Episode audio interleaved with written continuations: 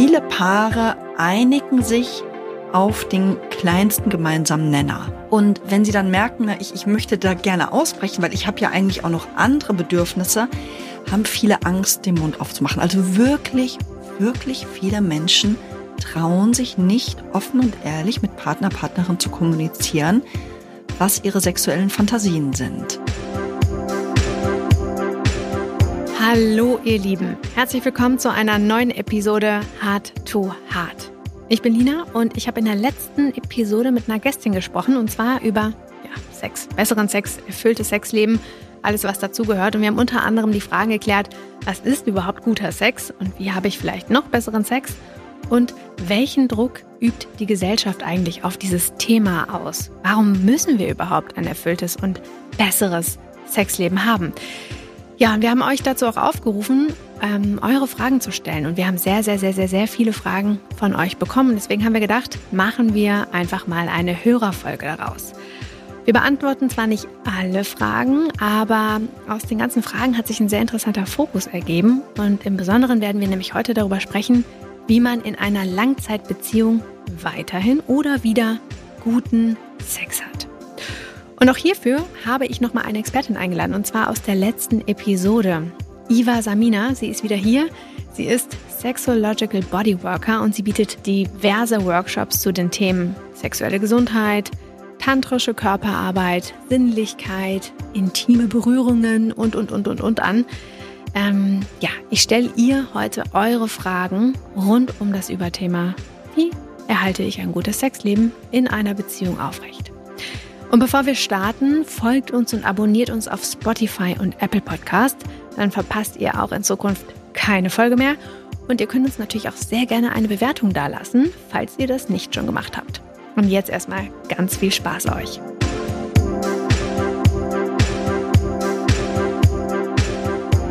Hallo, liebe Iva, ich freue mich sehr, dass du wieder, muss ich ja sagen, oder darf ich sagen, hier in der Episode bist, in der neuen Episode von Hard to Hard. Wie geht's dir heute? Hallo Lina, mir geht's gut. Bisschen müde, bisschen überarbeitet.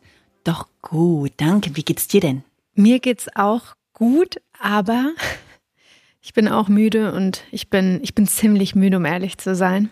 Und ja, also es ist, ähm, es passiert sehr viel gleichzeitig gerade, was irgendwie spannend ist, aber auch so ein bisschen so ein bisschen teilweise emotional, ein bisschen viel Stress und so. Also ich hoffe, dass das jetzt bald vorbei ist und dann geht es auch wieder richtig gut. Aber das ist ja manchmal so. Das ist ja, ne? So. Möchte ich mich eigentlich gar nicht drüber beschweren. Du hast vorhin auch schon erzählt, dass du so viel zu tun hast und so viele Workshops und so viele Anfragen. Ähm, das, äh, das freut mich, auch wenn das, weil du meintest ja so ein bisschen viel ist und man kann sich dann auch gar nicht so richtig aufteilen und allem irgendwie gerecht werden. Äh, das kenne ich viel zu gut und ähm, das zeigt ja wiederum auch, dass es sehr viele Menschen gibt, die viele Fragen haben, die viel Bedürfnisse haben nach, nach den Themen, die du mhm. beackerst. Und deswegen für alle, die ähm, die letzte Episode nicht gehört haben, erzähl doch mal, was du alles so überhaupt machst. Okay, ähm, ich habe zwei Standbeine. Mein eines Standbein dreht sich um Schwangerschaft und Geburt. Da unterstütze ich Menschen, Paare, Frauen äh, eine selbstbestimmte, angstfreie, ähm, manchmal sogar bis hin zu schmerzvollen, äh, schmerzvollen, schmerzfreien Geburt zu erleben. Und mein anderes Standbein ist das Standbein der Sexualität, Körperlichkeit, Männlichkeit, Weiblichkeit. Und bei beiden gebe ich viele Workshops und ähm, ich gebe auch Einzelsessions und Paarcoaching. Das ist gut, da kommen wir auch gleich nochmal genau im Detail drauf zu sprechen. Ähm, das ist ja dann immer eine Bandbreite, die du da auch abdeckst. Und du hast auch letztes Mal sehr viel über deine Praxis erzählt, was ja sehr spannend ist, gerade weil wir natürlich auch sehr theoretisch über diese Themen heute sprechen. Und bevor wir jetzt anfangen, starten wir so wie beim letzten Mal wieder mit einem kleinen Vorspiel. Ah, mit den Fragen, okay. Ich, ich habe Mit den Fragen, gedacht. genau, du kennst es schon. Und, obwohl wir dich jetzt schon ah, kennen. Ah, okay. und du antwortest wie gewohnt einfach ganz kurz drauf. Oh. Und ähm, dann haben die Hörerinnen und Hörer da draußen auch so ein bisschen besseres Bild davon, was du eigentlich machst und wie eigentlich so deine Meinung ist. Also, ich fange an. Okay, ich bin, schon, ich bin schon wieder aufgeregt. Ja, fang an. Musst du nicht sein. Äh, kann man in langen Beziehungen Nee, ich muss die Frage anders stellen. Kann man auch in langen Beziehungen ein erfülltes Sexleben haben? Ja, auf jeden Fall. Was ist ein Geheimnis für guten Sex in einer langen Beziehung? Klare Kommunikation, Transparenz, Ehrlichkeit, Eigenverantwortung, Mut. Und was fragen dich Paare bezüglich ihres Sexlebens am meisten? Ah, ich habe so viele unterschiedliche Menschen, die zu mir kommen mit so unterschiedlichen ähm, Bedürfnissen und Anliegen. Äh, das kann ich so gar nicht beantworten. Gar nicht schlimm, gar nicht schlimm. Vielleicht kommen ja gleich noch so ein paar Fragen. Das ist ja immer so spannend, mhm. direkt aus der Praxis dann auch äh, was zu erfahren. Ähm, ohne dass wir natürlich zu, zu detailliert sind. Das ist natürlich auch ganz klar. Wir haben letztes Mal ja sehr viel über das Thema gesprochen, was ist eigentlich guter Sex oder wie kann man besseren Sex haben und was macht das eigentlich aus? Und aber auch die Frage, warum wollen wir das überhaupt haben? Also so ein bisschen dieser gesellschaftliche Druck. Ähm, diese Leistungsgesellschaft war ein Stichwort, über die wir gesprochen haben. Und wir haben dann ganz am Ende der Episode aufgerufen, an alle, ja, uns Fragen zu diesem Thema zu stellen. Und da kamen tatsächlich auch sehr viele Fragen. Sehr viele oh, Fragen ja, Thema. Oh. Ja, oh. ja. Und deswegen haben wir uns überlegt, widmen wir nämlich diese, diese Folge genau diesen Fragen und beantworten einfach hm, alle Fragen. Okay. Das heißt, ich habe ganz, ganz, ganz viele mitgebracht. Und für alle, die noch nicht so richtig warm mit diesem Thema sind, habe ich auch wieder so ein paar Fakten mitgebracht. Letztes Mal habe ich das auch schon, ähm, ich weiß nicht, du kannst dich vielleicht daran erinnern, da haben wir so ein paar Fakten mhm. aus dem Sex Report überprüft und dann habe ich dich mal nach deiner Einschätzung gefragt. Und bei diesen ganzen Fragen hat sich vor allen Dingen, ähm, die wir von den Zuhörerinnen und Zuhörern bekommen haben, abgezeichnet, dass sehr viele, die in Langzeitbeziehungen sind, eben Fragen zu ihrem Sexleben haben. Das bedeutet jetzt nicht, dass wir uns jetzt zu 100 Prozent darauf konzentrieren, aber vor allen Dingen mit dem Fokus auf ähm, Langzeitbeziehungen. Und deswegen habe ich mal so ein paar Fakten mitgebracht, die auch so ein bisschen um das Sexleben in Beziehungen ja, sich, sich drehen. Also die Befragten sind tatsächlich alle in einer Beziehung. Also, ich bitte dich, dir mal eine, äh, mir eine Einschätzung zu geben, ähm, wie viel Prozent du glaubst, jeweils ähm, auf die These, die ich jetzt stelle, zutreffen. So. Mhm. Wie viel Prozent der Befragten, die in einer Beziehung sind, sind sehr zufrieden mit ihrem Sexleben. 18 Prozent kommt mir. Fast. Es sind 26. Oh, 26 also schon ein bisschen mehr. Mehr als ja. gedacht. Immerhin, das ist ja schön. Wieso hast du 18 gesagt oder gedacht? Keine, das kam mir, ich habe ich hab vorhin so überlegt, ähm, wie viele Menschen sind wohl wirklich glücklich? Und ich war so ah, um die 20 herum. Da habe ich gedacht, nee, es ist, wird nicht ganz 20 sein. Aber wie schön, ich habe mich getäuscht. Mm, die nächste Frage geht es ein bisschen um das Thema, was macht eigentlich guten Sex aus? Und das hast du das letzte Mal so schön gesagt, dass man das überhaupt nicht pauschalisieren kann und dass das total individuell ist. Ich komme zur Häufigkeit. Wie viel Prozent der Befragten in einer Beziehung haben täglich oder mehrmals in der Woche Sex?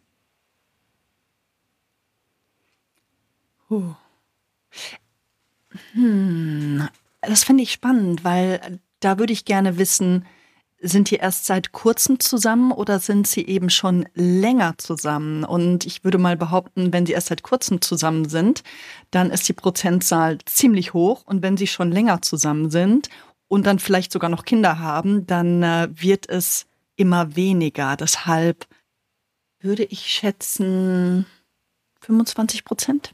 Es ist mehr. 35. Mehr?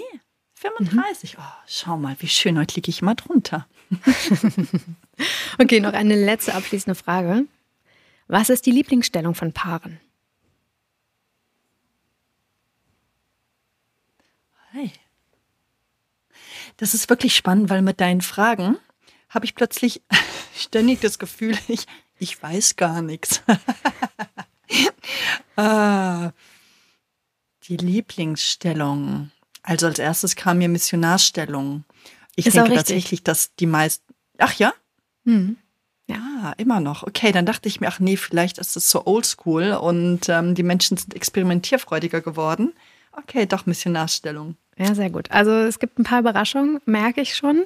Ähm, ich schlage vor, dass wir auch direkt ähm, in die Fragen reingehen. Ich habe es jetzt gerade schon gesagt, ähm, nach dieser Episode haben wir sehr, sehr, sehr viele Fragen bekommen, die sich mit teilweise ja, sehr detaillierten Problemen, Sexproblemen in der Beziehung auseinandersetzen. Teilweise geht es auch Ähm, es ist nicht ganz so konkret. Mm, und wir haben jetzt mal bewusst ein paar Sachen zusammengestellt, sodass sich jeder da draußen ähm, hoffentlich mit einer Frage, mindestens mit einer Frage identifizieren kann und vielleicht auch so was ähnliches schon mal erlebt hat. Mm, deswegen haben wir das so ein bisschen in Themenblöcken geclustert. Also erstmal so grundsätzlich fangen wir jetzt mal an mit Fragen, die sich darum drehen, wie man grundsätzlich das Sexleben verbessern kann. So. Ähm, ich stelle dich jetzt einfach mal ganz platt. Das heißt jetzt nicht, dass du dann antwortest ja. und es ist eine Frage-Antwort. Also wir können auch sehr gerne dann immer in die Diskussion gehen. Ähm, genau. Hast du noch Fragen dazu? Sonst starten wir mal direkt. Nö, ich starte mal. Ich bin neugierig auf die Fragen. Ja, und an der Stelle natürlich auch nochmal ganz herzlichen Dank an alle, die eine Frage überhaupt gestellt haben. Ich, ich merke schon, ich baue die Spannung hier auf. So.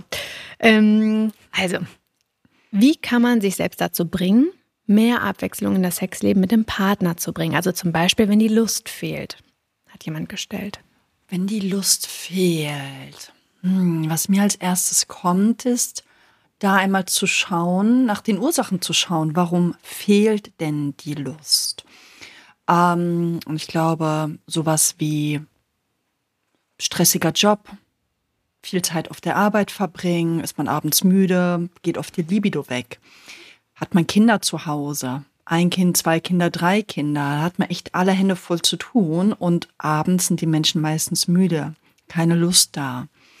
Ähm, ja, wie lang sind die Personen in der Partnerschaft? Ja, vielleicht haben sie sich so in der Routine eingespielt, dass, ähm, dass sie in so einem festgefahrenen Muster gelandet sind. Ja, und da würde ich wirklich schauen, was ist die Ursache und dann dementsprechend anfangen, ähm, da zu arbeiten. Zu sagen, okay, ähm, ich bin immer so müde nach der Arbeit, gibt es einen Weg vielleicht auch mal ein bisschen weniger zu arbeiten oder ich gehe nach der, nach der Arbeit noch mal eine Runde joggen oder Yoga machen, damit irgendwie mein Körper so ein bisschen lebendig wird. Ähm, ich finde es ja tatsächlich auch immer total schön und das lege ich auch immer ganz vielen Menschen, die zu mir kommen, ans Herz, ähm, sich zu verabreden für Sex. Und ich weiß, viele sagen, was, verabreden für Sex ist ja voll unromantisch, sowas muss doch spontan geschehen.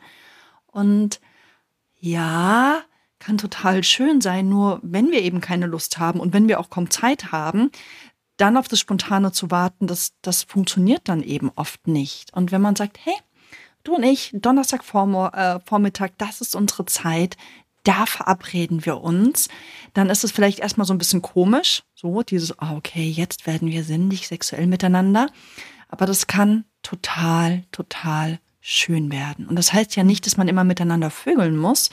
Man kann ja auch sich gegenseitig massieren oder einfach nackt kuscheln oder was auch immer machen. Ich glaube, das ist so der erste Weg. Mhm. Erklär doch noch mal ganz kurz, wie Lust und überhaupt Sex haben zusammenhängen. Lust ist ja eigentlich eher so eine, das ist ja etwas, was man vorher haben sollte, im besten Falle. Ähm, kann man aber vielleicht auch Sex ohne Lust haben? Ist das gut? Ich, ja, das ist eine gute Frage. Ähm, ja, man kann Sex haben, ohne Lust zu haben. Ich finde, es kommt ein bisschen auf den Sex drauf an, den man miteinander hat. Ähm, ich liebe es zum Beispiel, Slow Sex zu praktizieren.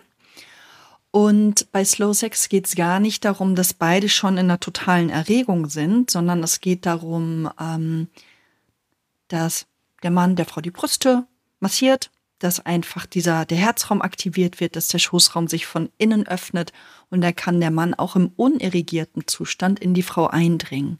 Und dann geht es darum, es ist wie so ein eingestöpselt sein. Der Penis ist in der Vagina, na, wenn wir jetzt von Mann, Frau diesem Beziehungsmodell ausgehen. Ähm, und dann schaut man sich in die Augen, atmet gemeinsam und schaut einfach, was passiert. Ne? Welche Gefühle kommen hoch, welche Gedanken kommen. Und man bleibt bei sich, während man das teilt. Kann gemeinsam durch Gefühle gehen. Vielleicht kommt irgendwann die Lust, vielleicht geht sie auch wieder, vielleicht kommt auch ein Orgasmus, vielleicht kommt kein Orgasmus. Und das ist eine wunderschöne Art und Weise, miteinander zu sein, sexuell zu sein. Ähm, ja, ich, ich bin ein großer Fan davon. Ich weiß aber, dass viele Menschen denken, was, das hört sich total langweilig an, da passiert ja gar nichts. So. Bei allen, ne, also bei so schnellerem Vögelsex da würde ich auf jeden Fall empfehlen, dass es gut ist, in die Lust zu gehen. Ähm, auch gerade für den weiblichen Körper, weil wenn wir in die Lust kommen, dann gibt es verschiedene Prozesse im Körper. Die Vagina wird feucht. Ähm, die, die, die Schwellkörper schwillen mit Blut an, füllen sich mit Blut. Die Gebärmutter wandert ein Stück nach hinten, nach oben und somit macht die Vagina Platz zum Beispiel für einen Penis. Mhm. So. Und dann kann man auch ja besser so einen schnelleren Sex haben. Du hast das eine Thema, das, oder das nächste Thema angesprochen. Es geht um Orgasmen jetzt. Mhm. Die nächste Frage, die gekommen ist, wie kann ich mit meinem Partner öfter zum Orgasmus kommen? In Klammern, das war ein Mann, der geschrieben hat, die Frau kommt nämlich nicht jedes Mal zum Orgasmus. Wir haben die Frage so leicht umformuliert, damit wir sie ein bisschen nur den, den Kern der Frage direkt beantworten können. Also, wie kann ich mit meinem Partner öfter zum Orgasmus kommen? Yay, das ist wieder was super Individuelles. Ne? Da muss man eben auch schauen, wo, woran liegt's. Ähm, manche Menschen gehen total in die Anspannung. Manche Menschen atmen nicht gescheit. Bei manchen Menschen ähm, sind die, oder bei manchen Menschen mit Vagina, sind die Nervenendigungen der Vagina nicht ausreichend trainiert. Ähm, manchmal ist zu viel Druck und Stress im Kopf, so dass die Person nicht wirklich loslassen kann und entspannen kann. Ähm, ähm, fühlt die Person sich sicher genug? Kann die sich wirklich fallen lassen? Ähm, manchmal wird mehr, mehr Zeit benötigt. Zeit, Langsamkeit. Also gerade bei Frauen merke ich immer und immer wieder, die gehen auf, wenn es in die Langsamkeit geht. Absichtslosigkeit. Ja, berühre ich sie, weil ich unbedingt irgendwas erwarte, haben will, irgendein Ziel vor Augen habe oder es ist einfach wegen der Berührung bellen. Und ich weiß, dass auch gerade viele Frauen auf diese Absichtslosigkeit ganz, ganz tief reagieren, dass der Körper sich ganz anders öffnen kann und da sich selber auch zu hinterfragen. So, also, ne, jetzt hatte sich so angehört, als würde die Frage von einem Mann kommen. Ähm, als ja. Mann, wie, ne, wie, wie berühre ich auch meine Frau? Wie viel Zeit gebe ich ihr? Erlaube ich mir auch mal ähm, aus meinem Muster, wie ich gerne Sex habe, rauszugehen und mich auf meine Partnerin gegenüber einzulassen, was viele nämlich nicht machen. Ähm, okay, also Absichtslosigkeit im ja. Sinne von weniger Druck aufbauen. Also alles, alles kann, nichts muss. Ja, Absichtslosigkeit zum Beispiel auch, wenn ich jetzt die Brüste meiner Geliebten berühre, berühre ich sie, um mich daran aufzugeilen, berühre ich sie, weil ich die Intention habe, sie muss jetzt geil werden oder berühre ich sie einfach, weil die Brüste halt gerade total schön sind und das total Spaß macht, sie einfach nur zu berühren. So, und das ist so ein großer Unterschied. Oder küsse ich mein Gegenüber, weil ich jetzt gleich Lust habe, sie zu verschlingen, oder küsse ich aus einer Absichtslosigkeit, aus diesem Augenblick heraus, weil der Augenblick einfach so schön ist. Mhm. So. Und okay. ähm, Betty Martin. Betty Martin hat das Wheel of Consent ins Leben gebracht. Ähm, ich weiß nicht, vielleicht kennen das ja einige von den Zuhörerinnen. Ich finde das ein wundervolles Modell ähm, mit Nehmen und Geben und ähm, ehrlich miteinander sein und so weiter und so fort. Klare Kommunikation. Und Betty Martin hat ähm, die Frage ins, ins, in Raum gebracht, ins Leben gerufen. Who is it for? Für wen ist das? Und ich liebe es, mit dieser Frage zu arbeiten, auch wenn ich eine Session gebe, wenn ich sinnlich sexuell mit jemandem bin und ich ne, die Person berühre, mich selber zu hinterfragen, für wen ist diese Berührung? Ist es gerade für mich, weil ich das geil finde, oder ist es wirklich für mein Gegenüber? Und beides kann okay sein. Man muss halt schauen, was für die andere Person gerade okay ist. Okay, ja, spannend, diese Frage sich vorher mal zu stellen. Okay. Ähm, wir gehen mal zur nächsten Frage und vielleicht ergeben sich ja auch noch so ein paar Überschneidungen und, und Synergien und dann können wir nochmal auf die eine Frage wieder zurück oder so. Ähm, hat mhm. auch ein bisschen was mit dem Thema Orgasmus zu tun. Und zwar hat uns die Frage einmal aus beiden Perspektiven erreicht. Also einmal hat uns ein Mann geschrieben, was kann ich tun, weil ich komme zu früh. Ähm, immer nach, nach ungefähr fünf bis zehn Sekunden. Und auch eine Frau hat uns geschrieben, was kann ich tun, wenn er zu früh kommt. Also, was kann man tun? Wenn der Partner mhm. mit dem Penis zu früh kommt. Das ist auch super individuell. Na, da ist ja meistens, mit dieses zu früh kommen, ist meistens an so einen ganz hohen inneren Druck gekoppelt. Ähm, oft ist ganz viel Spannung im Beckenbereich, oft wird nicht richtig geatmet. Und da zu schauen, ne, wo kann man ansetzen? Lernen, bewusst tief zu atmen, ähm, das Becken zu entspannen, raus aus dieser Verkrampfung, aus dieser Anspannung lerne das Becken auch anders zu bewegen, ähm, ähm, auch zu tönen, die Stimme zu benutzen. Viele Menschen sind wirklich, wenn sie in der Erregung gehen, geht der Hals zu. Kein Pieps, kein Ton, kein Laut, gar nichts. Es wird nur noch ganz flach geatmet und der Körper ist die, eine einzige Kontraktion. Und da zu schauen, ne, wenn, wenn man betroffen davon ist, zu schauen, okay, trifft es auf mich zu? Wie sehr bin ich in der Lage, wirklich loszulassen? Und ähm, tatsächlich hilft auch dabei manchmal Slow Sex. Weil da gibt's ja nichts zu erreichen, da geht's nicht um den Orgasmus. Ne? Es ist ja total egal, ob der Penis weich oder hart ist. Ähm, und ich kann mir vorstellen, wenn beide als Paar sich mal eine Weile drauf einlassen, dass sich beide entspannen können. Ja, dass mhm. der Mann weiß, hey, ist gerade egal, ob ich komme, die Frau ist immer noch da und die, die Frau weiß, hey, er ist gekommen und er ist trotzdem, er ist auch noch da. Er ist in mir, er ist noch da und beide wissen aber, es muss nichts geschehen. Es gibt keinen Druck, man muss nirgendwo hineilen, man muss nicht performen und so weiter. Und das ist auch ganz wichtig, glaube ich, das hast du ja vorhin auch gesagt zum Thema Kommunikation. Sollte man sowas dann auch vorher ankündigen, um eben diesen Druck auch rauszunehmen und die Erwartungshaltung vielleicht auch, ja, zu senken oder vielleicht auch ähm, auf ein gleiches Level zu heben? Äh, was meinst du genau mit ankündigen? Nee, wenn man sagt, ich möchte jetzt gar nicht ähm, unbedingt, dass irgendjemand kommt, sondern lass uns doch jetzt einfach mal vielleicht Slow Sex haben. Also, dass man so eine Art Commitment erstmal vorher hat, beziehungsweise irgendwie eine Art Abmachung und dann gemeinsam da rein startet. Oder ist das etwas, was so unterwegs irgendwie zwischen, also ne, währenddessen vielleicht passieren kann? Also es kann auch währenddessen passieren. Ich habe das manchmal mit Menschen, mit denen ich sexuell bin, dass es einfach so entsteht und das ist total stimmig. Wir beide merken, hey, hier geht's überhaupt gar nicht um den Orgasmus. Ich weiß aber, dass ganz viele Leute an dem Punkt gar nicht stehen. Dass viele Leute so, so konditioniert sind, es geht immer um den Orgasmus und sobald ein bisschen Erregung da ist, wird auf diesen Orgasmus zugaloppiert.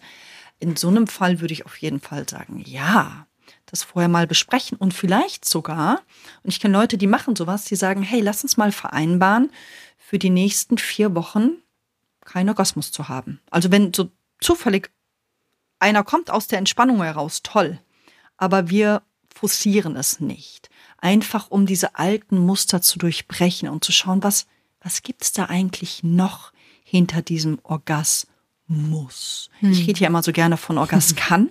So, mhm. ja, wenn er kommt, super. Und wenn nicht, genauso super. Das äh, führt mich direkt zur nächsten Frage. Da haben wir die Frage bekommen, sollte gleichzeitig kommen ein Ziel im Sexleben sein? Jetzt haben wir ja so ein bisschen über überhaupt erstmal kommen oder zu früh kommen gesprochen. Ähm, wenn man dann noch den Anspruch hat, gemeinsam zu kommen, erhöht das nicht irgendwie den Druck sollte das ein Ziel sein? Ist das dann sozusagen das Endziel eines erfüllten Sexlebens? Was ist das denn überhaupt und woher kommt überhaupt diese Vorstellung? Hm, ich meine, natürlich ist es total schön, wenn auch beide gemeinsam zum Höhepunkt kommen, aber dieses sollten wir, müssten wir, würde ich sofort da wieder rausnehmen. Das erzeugt unglaublich viel Druck. Und nein, das ist nicht ein Muss-Ziel, wo Mann oder Frau hinkommen muss. Ich würde mich eher öffnen und sagen, hey, wenn wir beide lernen, ne, mehr in unserem Körper zu Hause zu sein, uns mehr mit dem Atem verbinden, dadurch mehr Kontrolle über die Geschehen im Körper bekommen, auch den Beckenboden gelernt haben zu entspannen, bewusst zu aktivieren, dann, dann kann es uns vielleicht leichter von der Hand gehen, gemeinsam einen Orgasmus zu bekommen. Aber ansonsten würde ich das wirklich, ich würde das rausnehmen. Das führt zu unnötig viel Druck.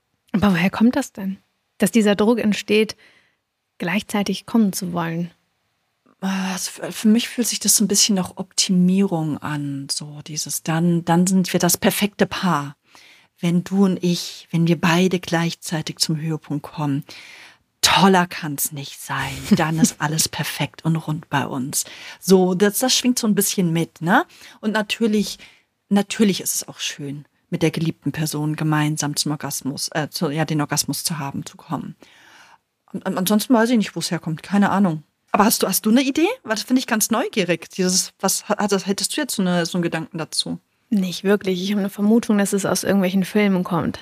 Das hatte ich auch. Und jetzt bin ich nämlich ganz schnell in meinem Kopf so Filme durchgegangen. Ich kann mich aber gar nicht dran erinnern, sowas gesehen zu haben. Weder bei Hollywood noch in irgendeinem Porno oder so.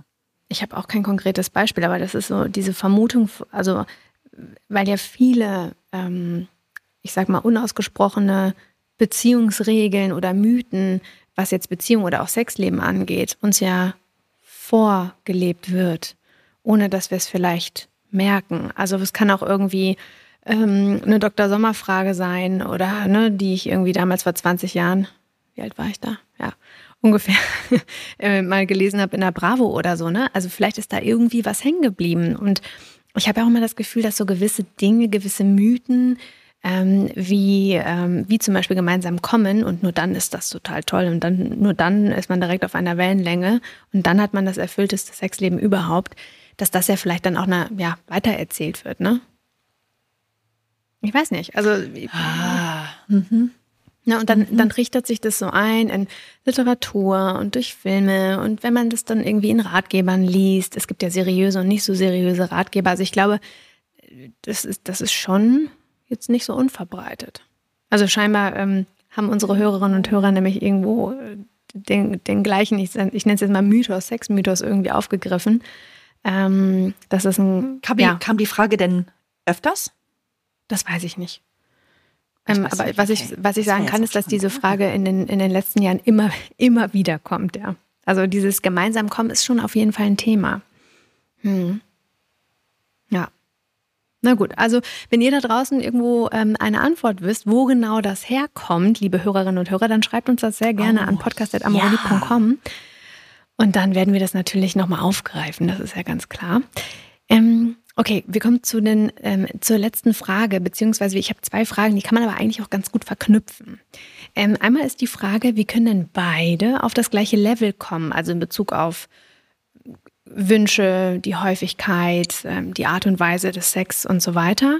Ähm, und wenn die, und die zweite Frage ist, was, wenn die Partner auf ganz unterschiedlichen Sex in Beziehung stehen? Kann das dann überhaupt funktionieren? Also kann eine Beziehung dann überhaupt funktionieren?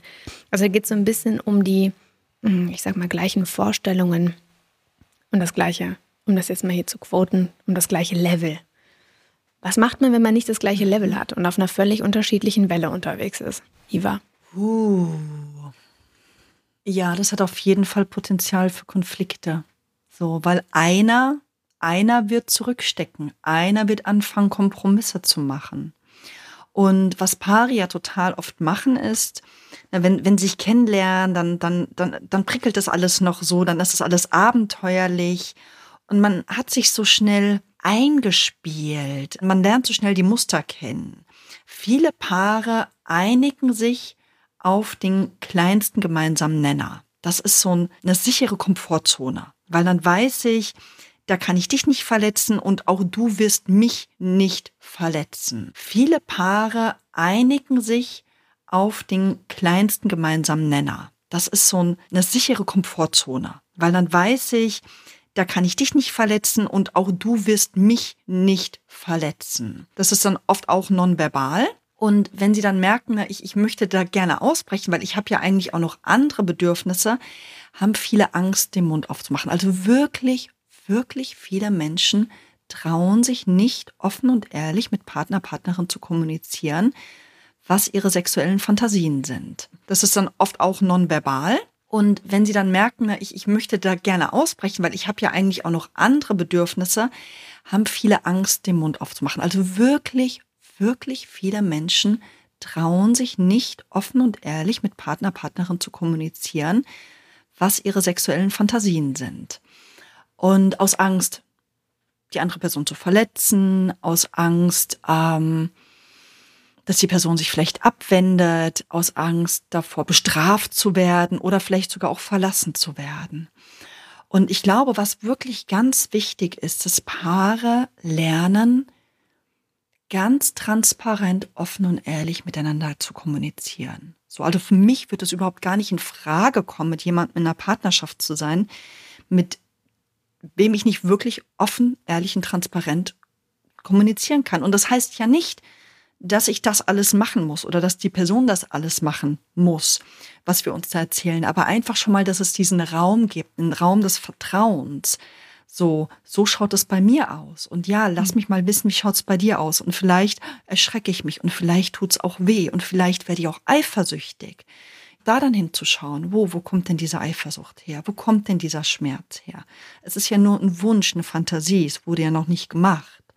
So, und vielleicht merkt man dann auch, oh wow, habe ich noch gar nicht drüber nachgedacht. Aber wenn du so drüber sprichst, merke ich, wow, das könnte für mich auch reizvoll sein oder interessant oder was auch immer. Und da dann gemeinsam zu schauen, ne, dieses, was sind kleine gemeinsame Schritte aus dieser Komfortzone heraus? Und ja, das wird vielleicht mal bei dem einen so ein bisschen shaky werden, dann bei der anderen Person.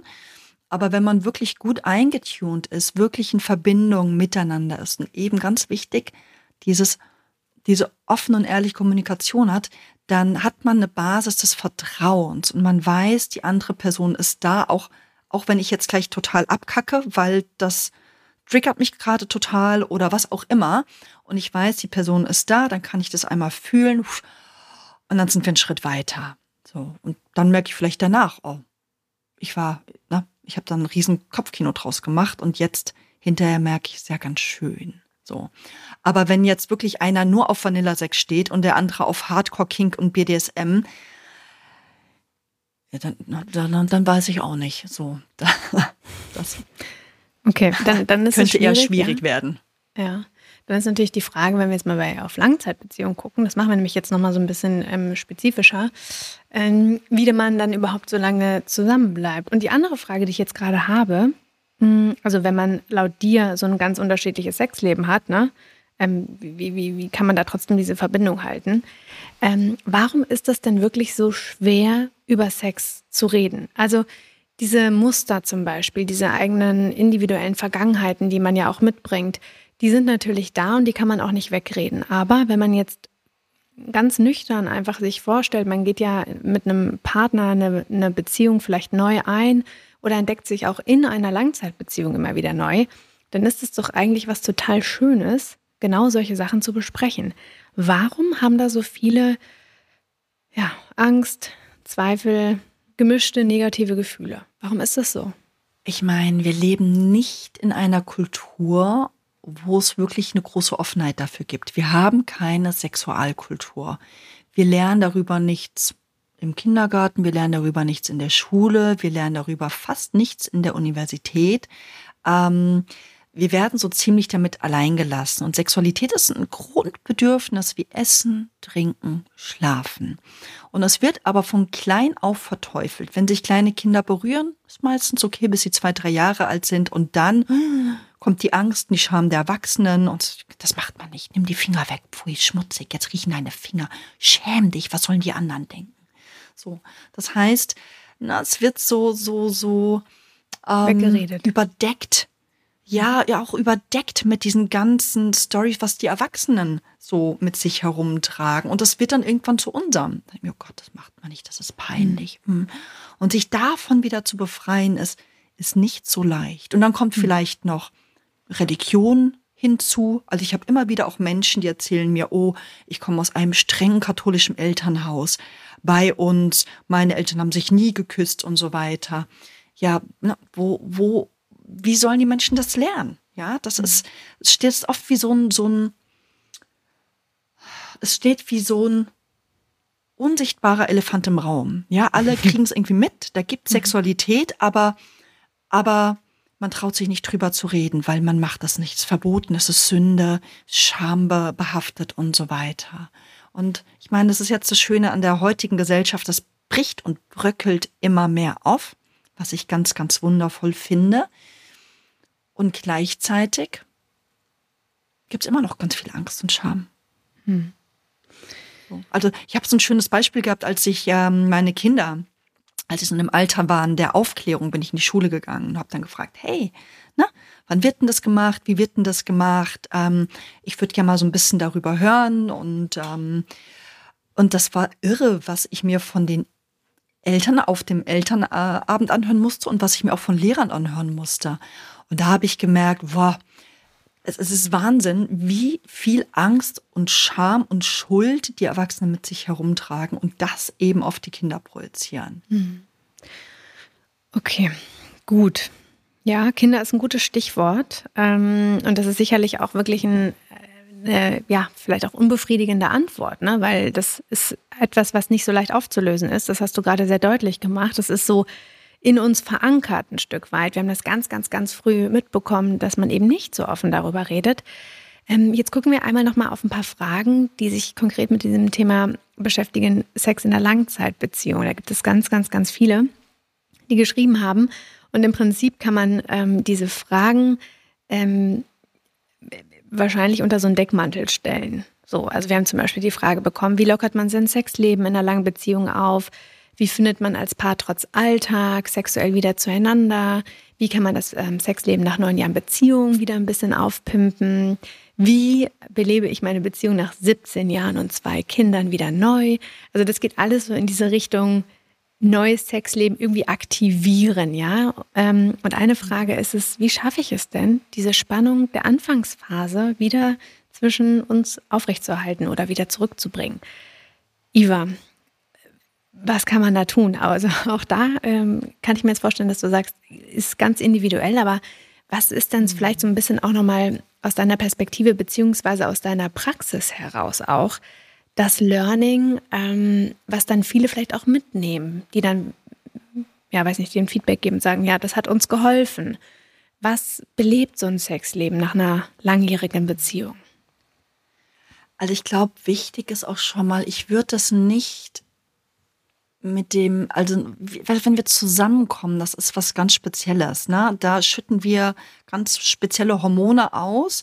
Und wenn wir uns da die Biologie anschauen, die Biologie will ja, dass wir uns fortpflanzen, ja, und dann drehen die Hormone durch und wir denken, oh Gott, das ist die Frau, das ist der Mann, mit der Person wollen wir zusammen sein und vielleicht Babys bekommen und so weiter. Und ähm, wenn dann die Kinder gekommen sind, ja, in der Regel ist es so nach zwei Jahren geht, ne, verändert sich das, verändert sich die Beziehung und ähm, ja, oft ist es dann, ja, dann haben wir die Kinder bekommen und dann gibt's biologisch gesehen nicht mehr dieses Bedürfnis, dass wir uns fortpflanzen müssen, weil die gibt's ja schon.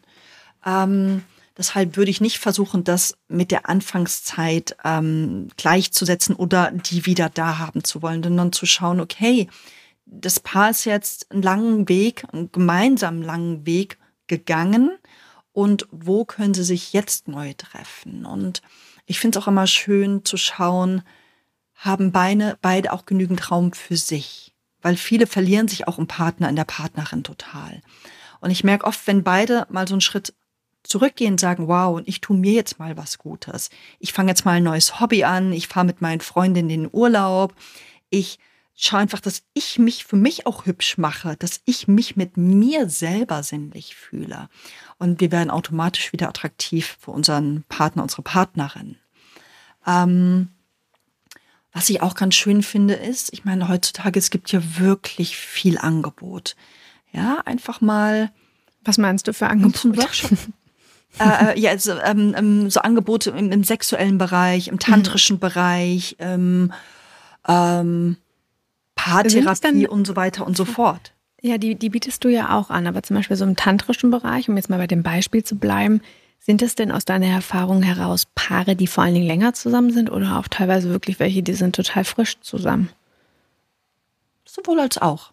Ja, okay. Also ich habe auch wirklich Paare, die sind schon lange zusammen, die kommen und sagen, wir wollen, wir wollen einfach was Neues lernen oder wir wollen so ein bisschen das, das ein bisschen wieder aufpimpen bei uns, so ein bisschen Schwung reinbringen. Und, und das ist total berührend, die zu beobachten, zu sehen, wie die miteinander sind. Und ähm, zu sehen, wie sich neue Türen plötzlich öffnen und sagen, oh, krass, das ist so einfach, aber auf die Idee sind wir überhaupt gar nicht gekommen.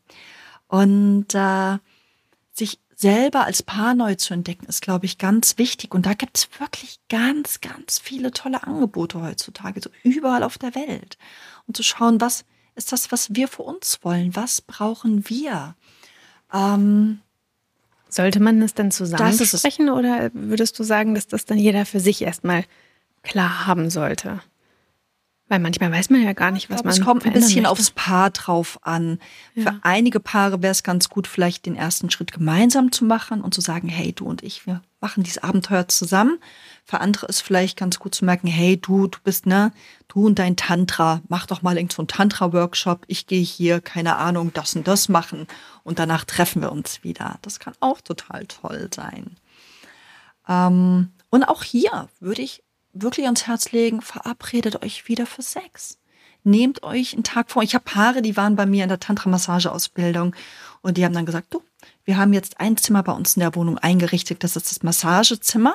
Und einmal die Woche verabreden wir uns zum gegenseitig Massieren. Und die waren so happy. Das war so zwei Jahre, nachdem sie bei mir gewesen sind. Und die sind da total drin aufgegangen. Ähm, genau, auch zu schauen, dieses, vielleicht geht es auch darum, Geschichte hinter sich zu lassen. Ja, vielleicht hat sich so viel Geschichte angehäuft und zu schauen, was tragen wir da eigentlich mit uns herum? So, vielleicht das mal wieder loslassen. Auch schauen, ähm, gibt es vielleicht Beziehungsprobleme, weshalb die Sexualität so ein bisschen eingeschlafen ist. Und sich da gegebenenfalls dann auch professionelle Hilfe holen. So, und dann oft fließt die Sexualität, die Lust wieder. Ich wollte nur einmal nochmal auf diese Frage zum Thema auch sich Zeit nehmen und verabreden eingehen, weil ich das eine, einen sehr schönen Gedanken auch finde. Und ja, auch gerade wenn man zusammenlebt, geht das ja manchmal unter. Man denkt, es funktioniert ja dann alles automatisch, wenn man sich dann ja sieht. Ähm, wenn man Kinder hat, wie kann man, also vielleicht einen ganz kurzen Exkurs nur dazu, ähm, wie kann man die sozusagen, ähm, ja, ich sage jetzt mal in Anführungszeichen wegorganisieren, beziehungsweise was macht man, wenn man es nicht kann? Also was, was macht man dann, mhm. wenn plötzlich Kinder da sind? Naja. Also wenn sie jetzt ein bisschen größer sind, ja, dann sind sie ja vielleicht auch irgendwann in der Kita oder in der, in der Schule. Vielleicht gibt es auch Großeltern in der Nähe oder Freunde, ja, die die Kinder nach der Kita oder nach der Schule mal mitnehmen können. So, das sollte schon möglich sein. Oder man bezahlt einfach einen Babysitter. Punkt. Ähm, und ansonsten muss man schauen. Ich meine, ich weiß, abends sind Menschen mit Kindern nach der Arbeit oft sehr, sehr müde. Aber vielleicht gibt es auch sowas, ich finde es ganz toll, dass man sich einfach morgens einen Wecker eine halbe Stunde früher stellt und dann einen tantrischen Quickie hat. Der tantrische Quickie ist quasi Slow Sex, das, was ich vorhin erzählt habe, ja, da wo der Penis in die Vagina eingeführt wird. Und das macht man für 20, 30 Minuten. So. Mhm. Aber wenn man das jeden Tag macht, dann wird diese, diese Nähe, diese, mh, ja, am besten jeden Tag. Und da wird diese Nähe und diese Verbindung und die Tiefe kultiviert.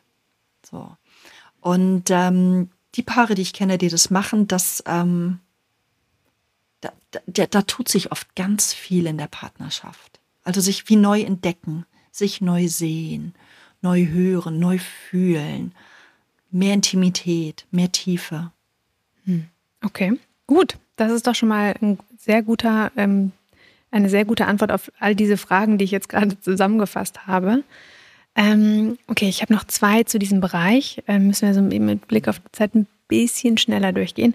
Da wird es ein bisschen konkreter. Ähm, als Beispiel, was mache ich denn? Und da haben wir eine Frage bekommen von einer Frau, wenn mein Mann gerne ein Dreier hätte. Das kann man natürlich jetzt auch auf andere Sachen beziehen, wie BDSM, was weiß ich.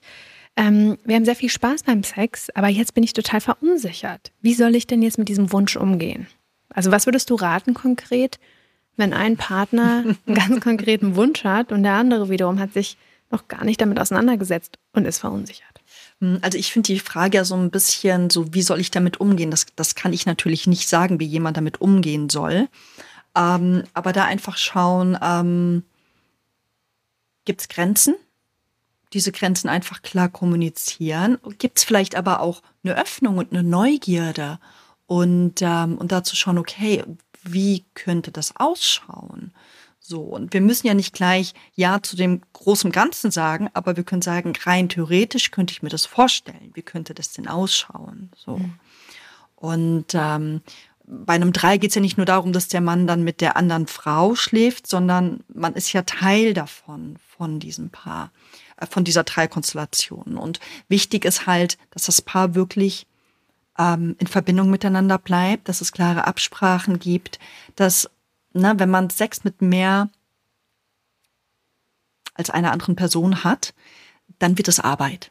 Ja, man muss einfach immer wieder mit sich selber einchecken, wie geht's mir gerade, mit dem Partner, Partnerin einchecken und mit der anderen Person. Ähm, mhm.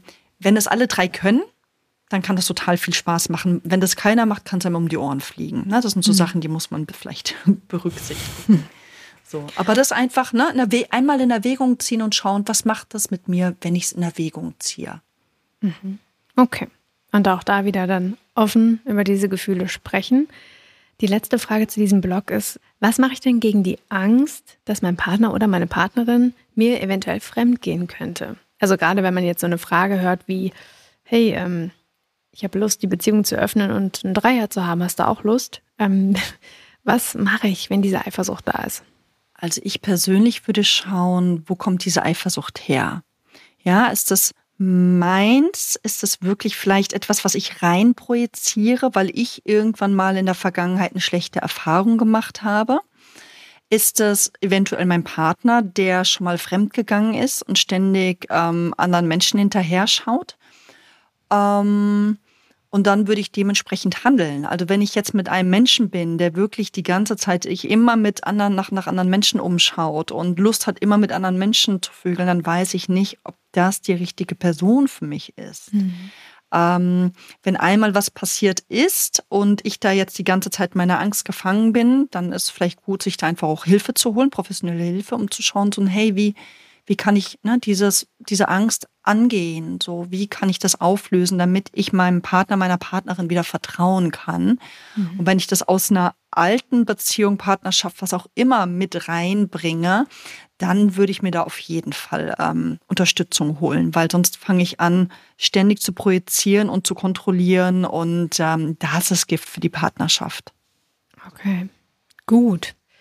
Jetzt haben wir zum Ende noch einmal die Frage, jetzt haben wir schon ganz viel gehört, was man machen kann. Ähm, also vielen Dank bis dahin erstmal. Und ja, ähm, ich merke, es ist gar nicht so leicht und viele haben ähnliche Fragen, aber natürlich ist jede Partnerschaft auch komplett anders. Deswegen können ähm, vielleicht die einen mit dem Tipp eher was anfangen oder die anderen mit dem anderen. Was mache ich denn, wenn, und das ist ein bisschen das Ende jetzt auch, wenn ja nicht mehr viel läuft im Sexleben und auch ganz viel schon ausprobiert wurde ähm, und mein Partner oder Partnerin vielleicht auch einfach nicht darüber sprechen möchte und sofort alles abblockt. Also absolute Einbahnstraße. Was kann man tun? Ja, da muss man schauen, wenn Partner, Partnerin wirklich alles abblockt, dann würde ich schauen, möchte ich mit dieser Person noch weiter in der Beziehung sein. Hm. Also du würdest schon sagen, dass auch eine Beziehung ganz stark mit dem Sexleben verknüpft ist. Also wenn mir persönlich das wichtig ist, ja. Vielleicht bin ich auch jemand, dem Sex gar nicht wichtig ist und dann gehen wir eher so eine Bruder-Schwester-Beziehung ein. Wir leben nebeneinander her, wir kuscheln, wir schlafen zusammen gleich im Bett, aber wir haben keinen Sex mehr. Wenn, ne, wenn ich fein damit bin und ähm, meinem Partner, Partnerin auch keine Lust mehr auf Sex hat, dann, dann ist ja alles fein. Aber wenn ich tatsächlich noch Lust habe und mein Gegenüber gar nicht und mir das total verweigert und abblockt, dann, ähm, dann würde ich einfach schauen, dieses möchte ich in dieser Partnerschaft noch sein. Mhm. Da einfach auf meine eigenen Bedürfnisse hören. Und ich denke, wenn wir wirklich eine, eine Paarbeziehung haben, wo wir mit einer oder zwei Menschen irgendwie in einer Partnerschaft sind, denke ich, ist Sexualität für die meisten schon sehr, sehr wichtig. Mhm. Und äh, ja, würde auf jeden Fall schauen, dass wir das irgendwie gut hinbekommen. Das natürlich ist auch so ein bisschen Downer am Ende der Sendung, aber deswegen habe ich noch vielleicht eine, eine positive Frage. so bisschen, ja. Wenn ich denn jetzt äh, beispielsweise vielleicht auch ein Auf und Ab hatte in meiner Beziehung und ähm, meine, mein Sexleben aber in der Partnerschaft eigentlich gerade richtig, richtig gut läuft. Was kann ich denn vielleicht tun, so ein bisschen vorbeugend, ja, damit das nicht abreißt und damit auch wirklich dieses positive, schöne, erfüllte Sexleben, das man gerade hat, auch bestmöglich anhält. Gibt es da irgendwas? Ich plädiere weiter an einfach die totale offene und ehrliche und transparente Kommunikation die ganze Zeit. Auch immer wieder zu schauen, bin ich mir noch treu? Ja, oder verliere ich mich in der Partnerschaft? Fange ich an, Kompromisse einzugehen? Fange ich an, ähm, meine Bedürfnisse hinten anzustellen? Ähm, das funktioniert in der Regel nicht gut. Ja? Aber wenn beide drauf Acht geben, sich beide auch genügend Raum lassen und bei diesem Raum lassen, aber trotzdem noch in der Verbindung bleiben, ähm, und, und auch so eine gewisse Neugierde und Offenheit kultiviert wird, dann sollte das gut möglich sein, dass man sich nach vielen, vielen Jahren auch immer und immer wieder neu begegnen kann. Also ich war, ich hatte gerade ein Paar, die sind seit zwölf Jahren zusammen und verheiratet bei mir im Kurs und die waren da und die sahen aus, als, als wären die gerade erst zusammengekommen. Die haben die ganze Zeit miteinander rumgeturtelt und hatten total viel Spaß. Und, äh, und die meinten, ja, die geben sich einfach immer wieder ganz viel, ganz viel Raum. Und klar, es ist nicht immer alles leicht, aber ähm, so, es gibt eben auch ganz viel Verbundenheit bei ihnen, dass sie sich diesen Raum geben können. Das ist ein sehr schönes Schlusswort. Ähm, ja, Iva, ganz vielen Dank für diese ganzen, ganzen Tipps und Ratschläge und auch die Einblicke in deine Praxis. Ähm, ja, und ihr da draußen, vielen Dank für eure Fragen nochmal. Wir hoffen, dass wir jetzt die ein oder andere klären konnten. Wenn ihr da noch weitere Fragen habt, ja, Unsicherheiten und noch mehr wissen wollt, dann schreibt uns sehr gerne an podcast.amorelli.com. Dann versuchen wir das auf jeden Fall zu beantworten. Ähm, und dir, Iva, erstmal ganz, ganz, ganz vielen Dank. Vielen Dank für deine Zeit. Ähm, sehr, an alle, gerne. die die letzte Episode nicht mit dir gehört haben, ihr könnt euch die natürlich sehr gerne nochmal anhören. Und ja, ich wünsche dir erstmal noch einen wundervollen Tag und vielen Dank für deine ganzen Insights. Ja, danke schön. Dir auch einen wunderschönen Tag. Dankeschön. Bis dann. Tschüss. Ja, ihr Lieben, in dieser Episode haben wir eure Fragen gestellt rund zum Thema, wie habe ich guten Sex in Klammern in einer Langzeitbeziehung. Und in der nächsten Episode wollen wir darüber sprechen, was Intimität eigentlich ist und warum Menschen so etwas wie ja, Angst vor Intimität und Nähe haben. Auch dazu haben wir eine Expertin eingeladen, mit der ich dazu spreche. Und wenn ihr vorab Fragen zu diesem Thema habt, dann schreibt uns an podcast.amoreli.com oder auch auf Instagram und nehmt Bezug zu dieser Episode. Ja, und nicht vergessen, wie immer, folgt uns auf Spotify, um unsere aktuellsten Folgen nicht zu verpassen. Ja, und wie immer, folgt uns auf Spotify und Apple Podcasts, um unsere aktuellsten Folgen nicht zu verpassen. Bis dahin, alles Liebe, eure Lina.